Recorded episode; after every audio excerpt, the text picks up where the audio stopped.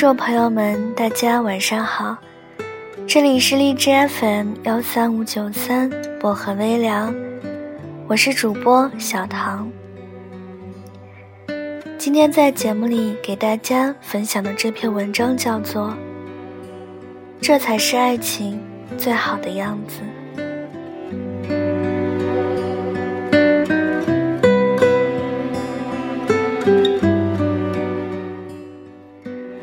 挂断椰子的电话，已经是快凌晨一点了，还有六个小时就要起床上班，却怎么也睡不着。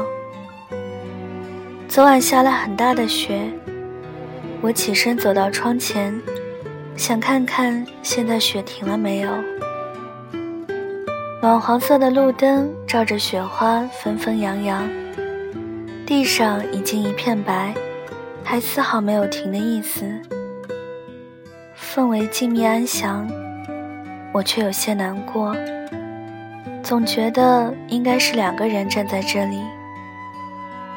椰子是南方姑娘，来北京读大学之前，从没见过雪，但第一次见到，她就喜欢上了下雪，就和我第一次见到她一样。大二那年，社团组织开迎开学迎新。我作为一个小部门的负责人，也在大太阳底下举个牌子，站在校门口热成狗。他个子不高，微微有肉，一个人拉着和自己差不多高的行李箱来报道。天气很热，刘海都被汗粘在额头上。我帮他把箱子搬到宿舍，他帮我拿着牌子。看着他小小的一只，抱着比他还宽大的牌子，有点笨拙的样子，忽然就想逗逗他。我坏心眼的大步走快，他没有一点犹豫的小跑跟上，一边跑，还一个劲的谢我。我心里忽然软软的，反倒弄得自己很不好意思。那天分开之后，我总是想起他。却再也没有遇到过他。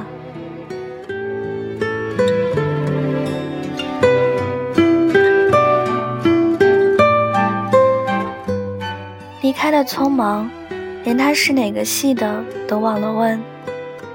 幸运的是，我们再一次见面了。是部门招新的时候，他跑来面试我所在的部门，言谈举止大方得体。最后还得到了部门领导和辅导老师的表扬，理所当然的成功。随之而来的密集的见面机会，让我心花怒放的，同时越来越笃定内心的想法：一定要告白，不成功便成人。我精心策划了很久，连表白方案都准备了好几套。可惜最后都是无用功。我的告白并没有用到我精心准备的方案，也没有同学声势浩大的助威，更没有豪车钻戒玫瑰。有的只是恰到好处的气氛。四下无声的空旷街道，一个热乎乎的煎饼果子，以及一个大酱味的吻。我生怕他石动燃具，却出乎意料的一次成功。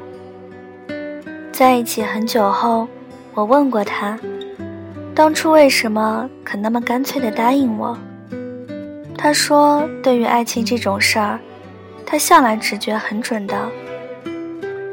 如果不是我后来知道我是他的初恋，我可能真的会被他轻描淡写的口吻欺骗到。而忽略他眼睛深处的失措与深情。他连恋爱经历都没有，又哪里来的身经百战才能锻炼出来的爱情直觉？也许其实他不是对爱情的直觉准，而是对我的。当我知道原来从来都不是我一个人一厢情愿的时候，我幸福的都要跳起来了。也是和他在一起之后，才发现我和他居然有这么多的共同点。他喜欢的书单几乎与我有百分之八十的重合，喜欢的菜品几乎与我有百分之五十的一致。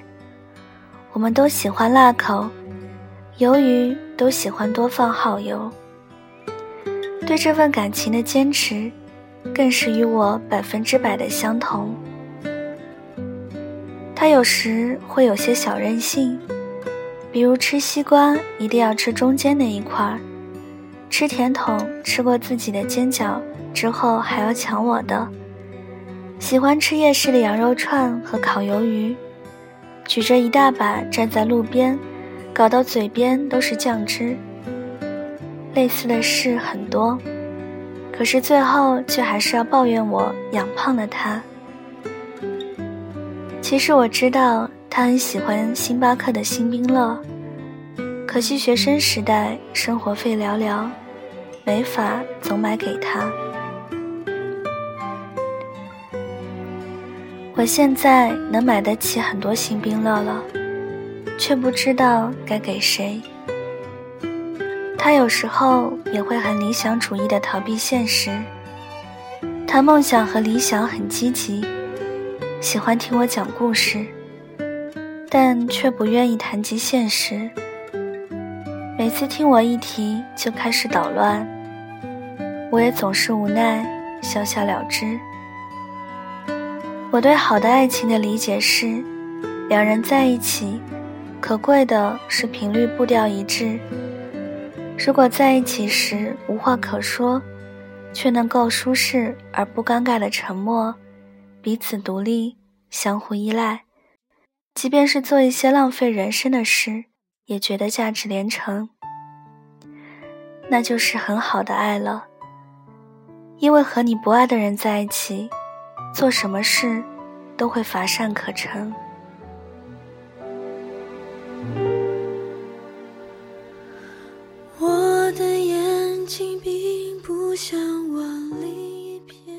后来想想，生于南方，长于南方，偏好甜食，护肤如命的他，根本不会那么喜欢辛辣的食物。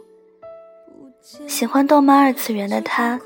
平时也并不太喜欢去读那些晦涩难懂的文学，甚至于并不喜欢吃面食，却肯整天陪我吃面。他压根不喜欢这些，他只是喜欢我而已。如果我早些想通这些事，我是无论如何都不会同意放手的。我自小就体质弱。家里父母是中医，常常会寄来一些中药让我自己煮来调理。中药很难喝的，我总不愿意喝，寄来的包裹都不拆开就堆在宿舍。他为了帮我喝中药，打电话跟他妈学习炖汤。他说他生长于南方，对熬汤这种事有与生俱来的天赋。可是为了学会熬汤，他的手被烫了很多泡，还常把宿舍弄断电。在此也是要感谢他的舍友不杀之恩。我大四开始实习，早上十七点就要赶地铁。他为了让我早上喝到热的药汤，常常天不亮就开始忙活，六点就送到我宿舍。直到看我把汤送到胃里，才肯罢休。有些事，即使已经不在一起很久，想起来也会从胃暖到心上。我带他一起，我必须先走。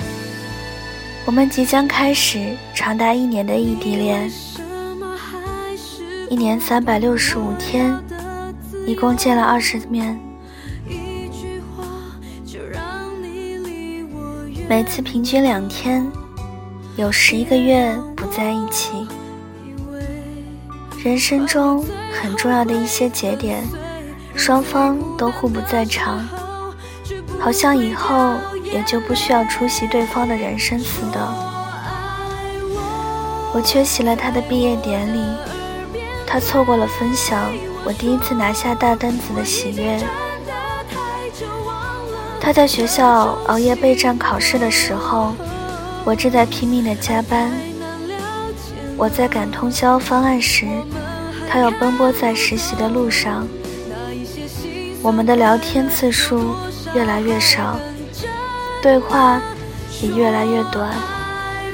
从一分钟不够说的语音缩短到不到十秒，从好几百字的倾诉减少到寥寥数语，甚至到了后来，连每天一次的通话好像都成了负担。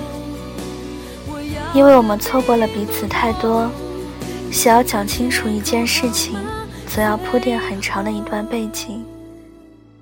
时间不允许，耐心。也逐渐消磨殆尽。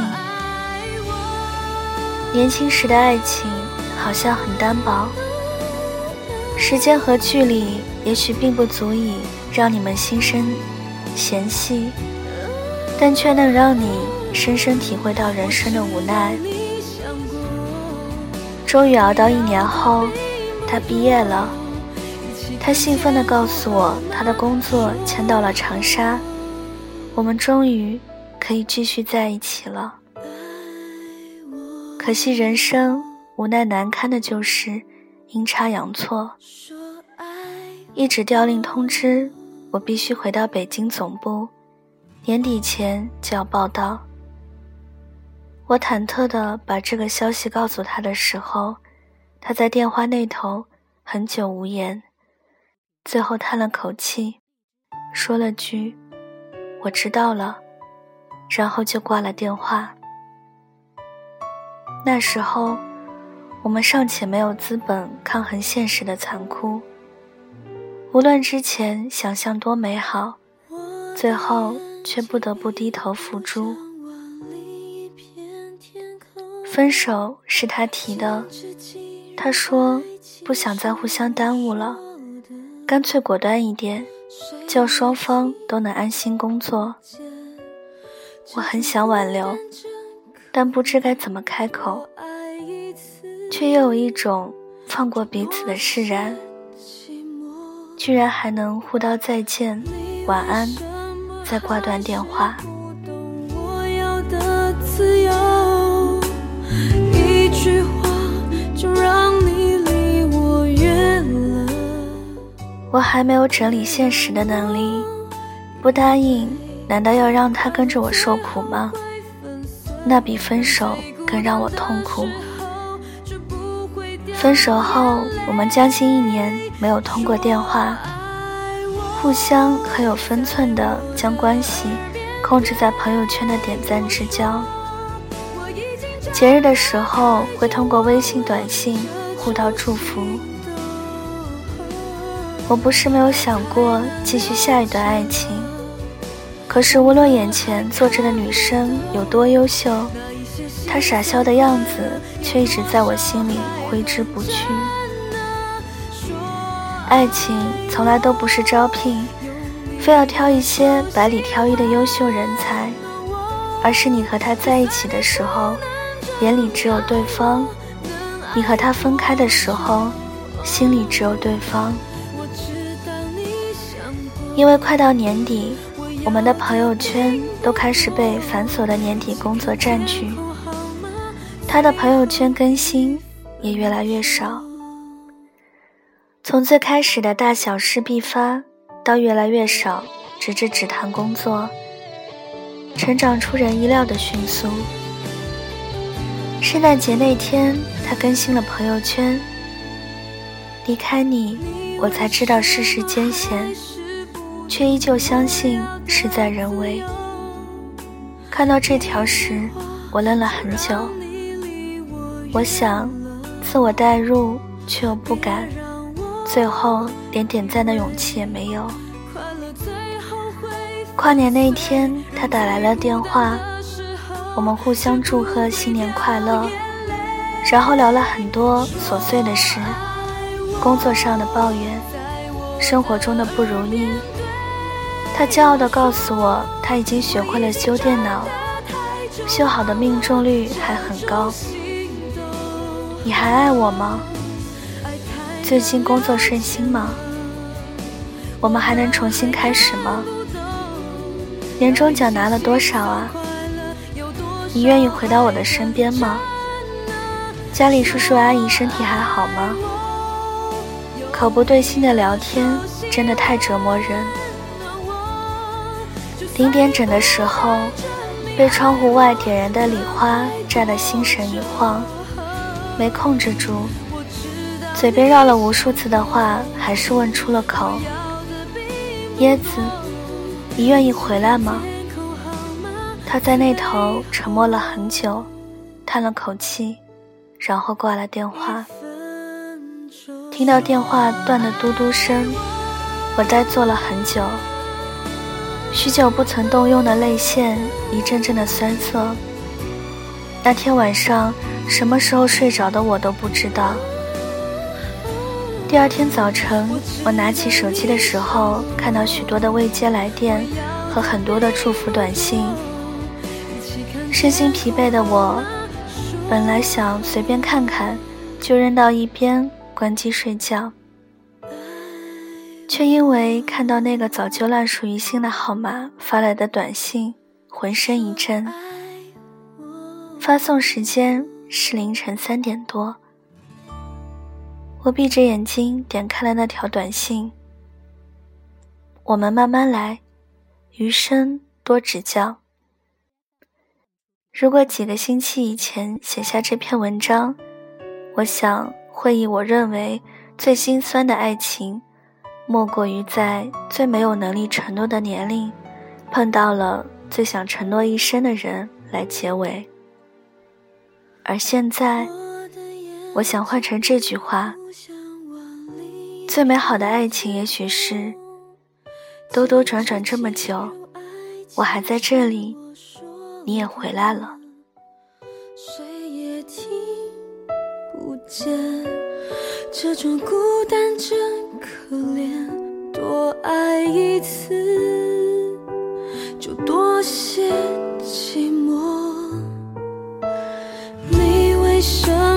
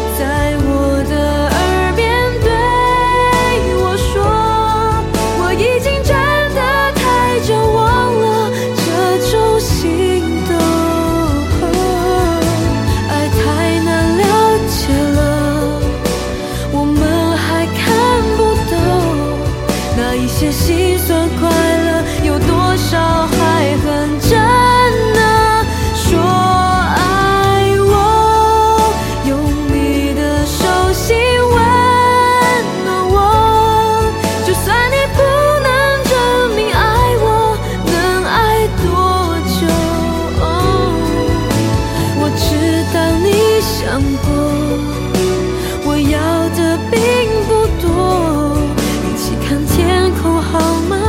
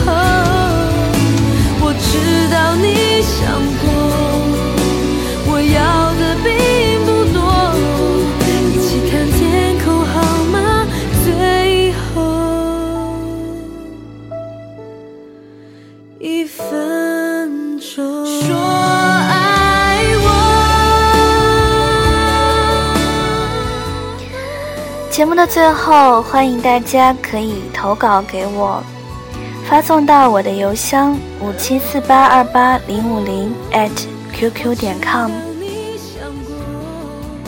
祝各位晚安，好梦，我们下期节目再见啦。